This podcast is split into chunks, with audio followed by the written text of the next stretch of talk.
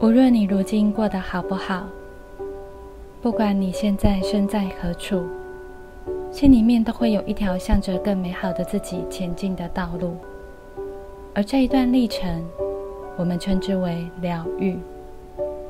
欢迎收听灵气灵不灵，欢迎和台湾灵气推广协会的助战灵气师们一起疗愈漫步。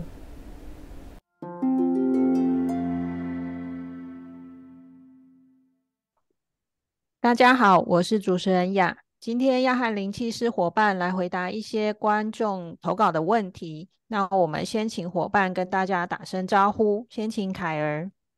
Hello，大家好，我是凯尔。还有熊熊。Hello，大家好，我是熊熊。Eleven。还有木飞。Hello，大家好，我是木飞。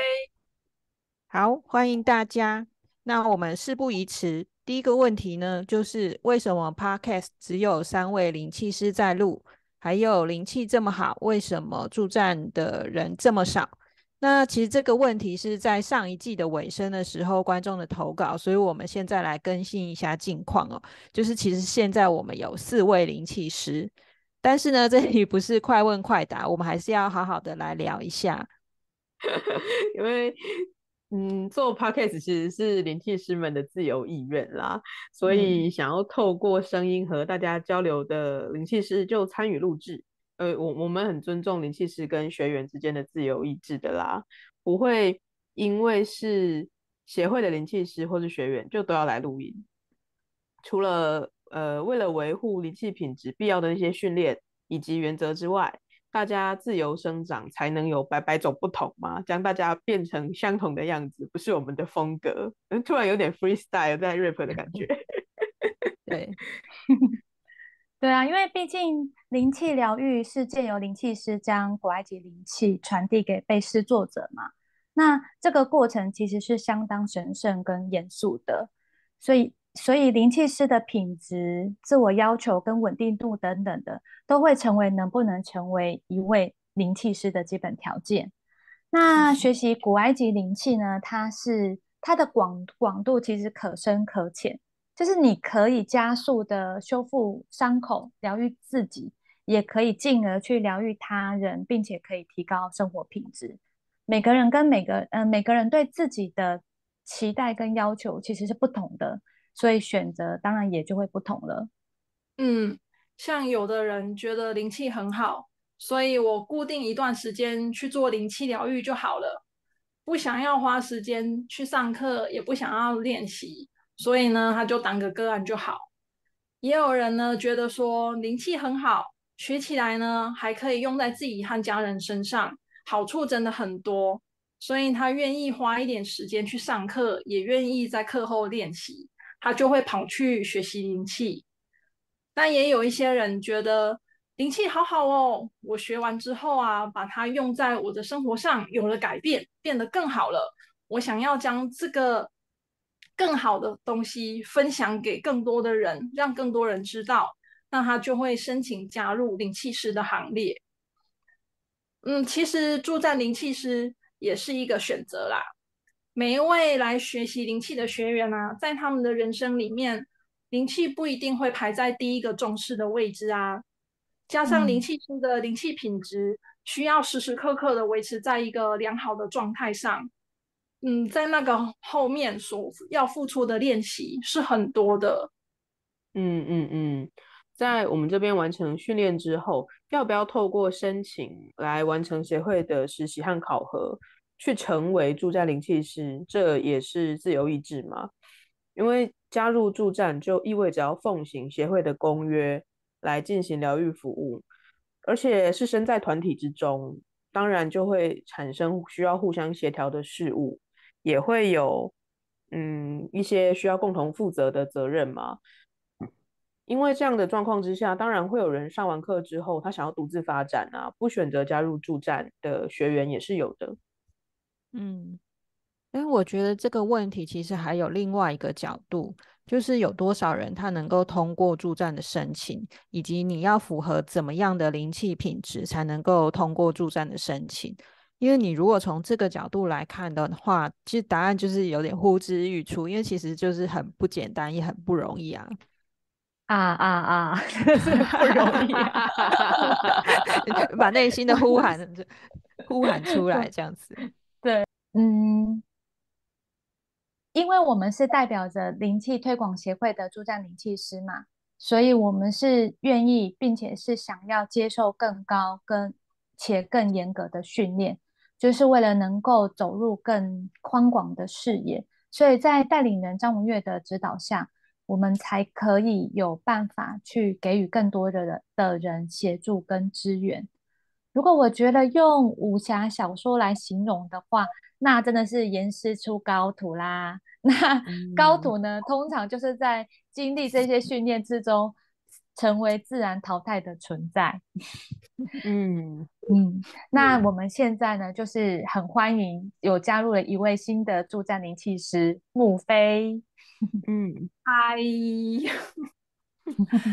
像我一开始学习灵气，也不是为了要成为灵气师，我是希望可以把这个技术运用在我的生活上，还有我的家人身上。那个时候，我很重视我的工作，我把大部分的时间都是花在我的工作上。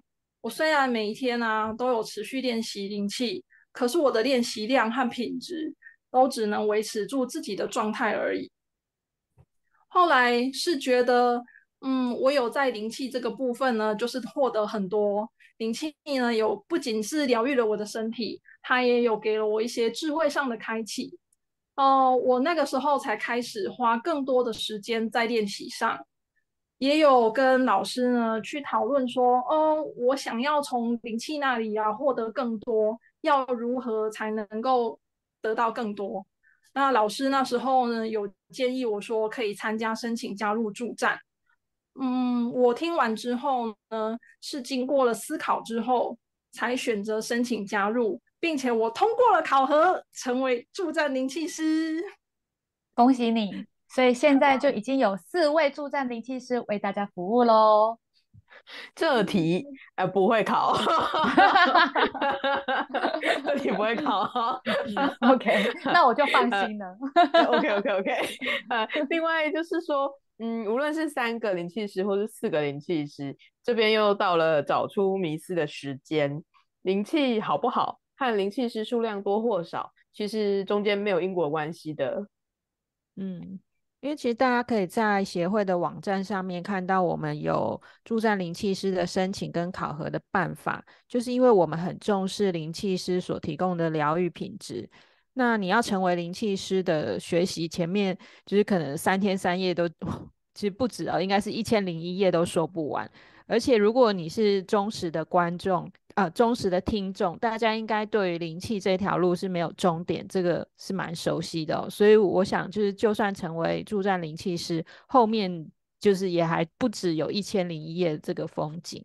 那当然，就是我觉得助战也是我自己的选择。从呃学习灵气，然后学习后决定成为灵气师，还有成为灵气师之后申请助战。对我来说，这就是三个不同的阶段跟历程。那它是不断的学习跟精进的过程，当然也要通过层层的考验跟筛选。就是对我来说，就是学习灵气，就是一刚开始踏入认识能量的开始。那学习之后，决定成为灵气师，帮他人进行疗愈，就是这是一份承诺。最后呢，就是申请助战，就是我选择和呃灵气师伙伴共同来推动跟传递疗愈的工作。嗯，相信在团队中的我们都能够相互取暖啊，不是啦，是相互学习 跟 稳定成长。也谢谢要取暖也是可以啊。OK，谢谢你，爱你哦，爱你哦。也谢谢大大家对我们的信任，这样子，嗯嗯，好，那么我们接着来回答一下第二位听众的问题，就是为什么不广招学生？为什么还要面谈跟筛选呢？我会觉得质量好和数量多这两个条件要同时去达到，其实不是一件很容易的事情吗？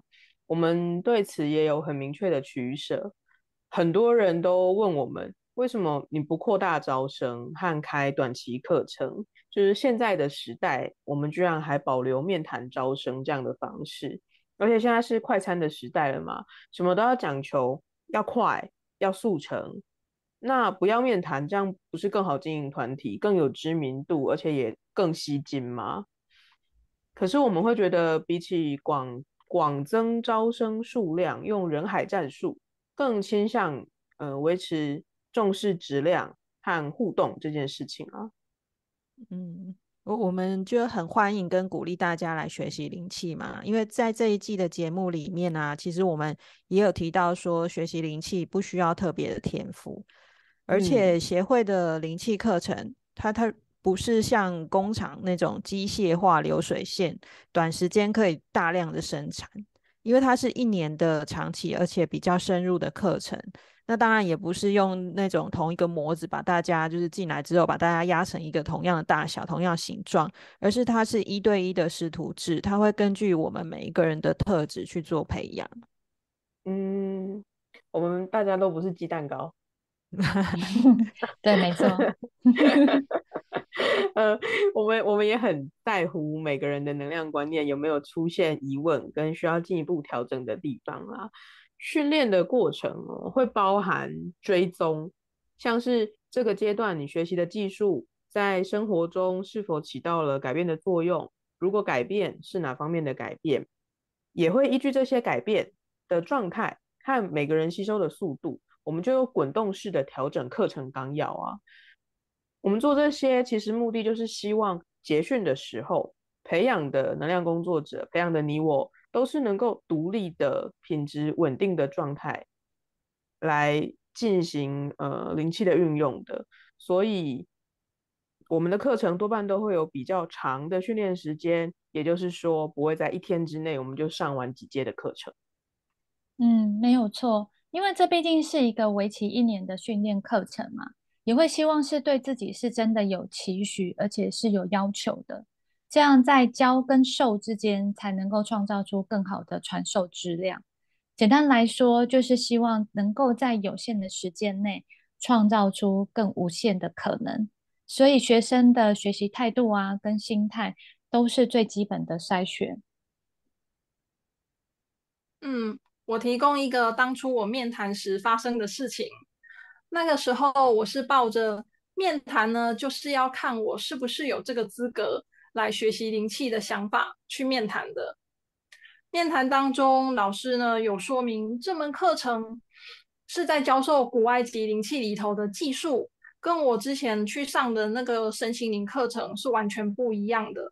在课程里面啊，不会讲那些光爱，比起语言上的情绪安慰，比较重视的是培养找到问题的根源，还有解决它的能力。是属于技术层面的课程，而不是理论层面的课程。嗯，面谈到最后，老师还问我说：“对于这个课程有没有什么想法啊？”我就跟他说：“神对人类的爱应该是无条件的啊。那么我在不知情的情况下犯了错，应该是可以被原谅的吧？”老师听完之后就露出了迷之微笑。常常都会有看到老师的迷之微笑。对啊，那从我的例子里面就可以知道，说学生刚开始可能对这门课会有一些想象啊，或者是说认知上是跟实际是有落差的。那需要透过面谈，也是要确认这个学生在日后进入课程的时候，是不是可以如实的按照老师教授的步骤来操作，以及呢？呃，上课过程当中，在沟通上，呃，会不会有无法沟通的情况？像我一开始啊，对这个课程的认知就有偏差。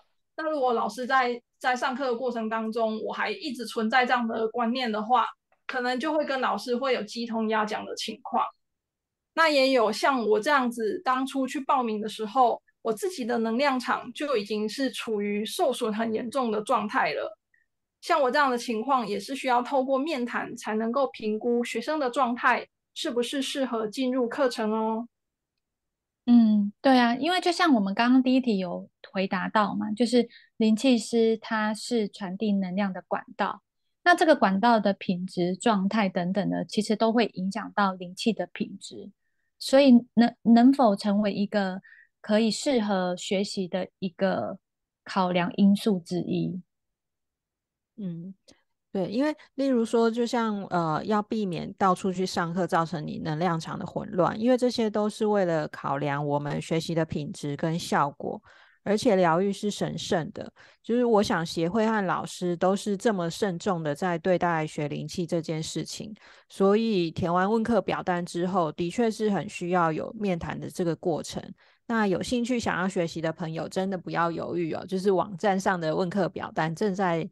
听节目的大家，就是可以打开来填哦。嗯，我觉得灵气学起来之后呢，是可以受用一生的事。如果用很短的时间，像吃快餐一样把课上完，最后却无法吸收进去，是很可惜的事啊。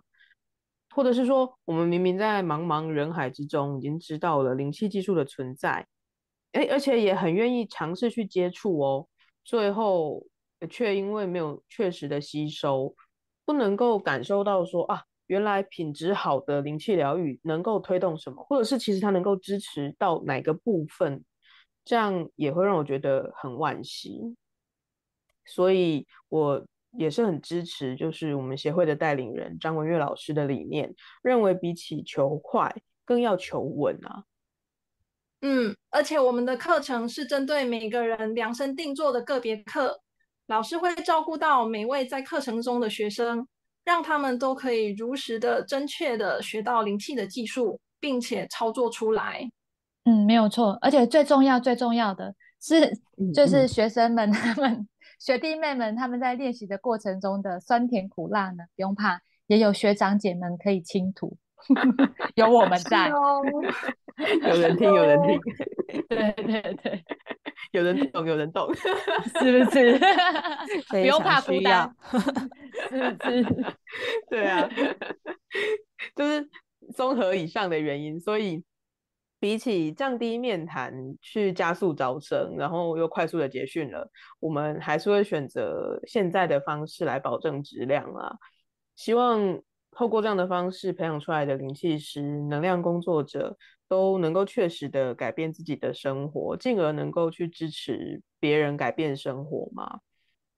这样，即便只是学来你自己用，那观念清晰、品质稳定，也才能够用的很长久啊！一辈子受用的技术，可不就是要很慎重、很慎重吗？当然要在教学之前面谈一下。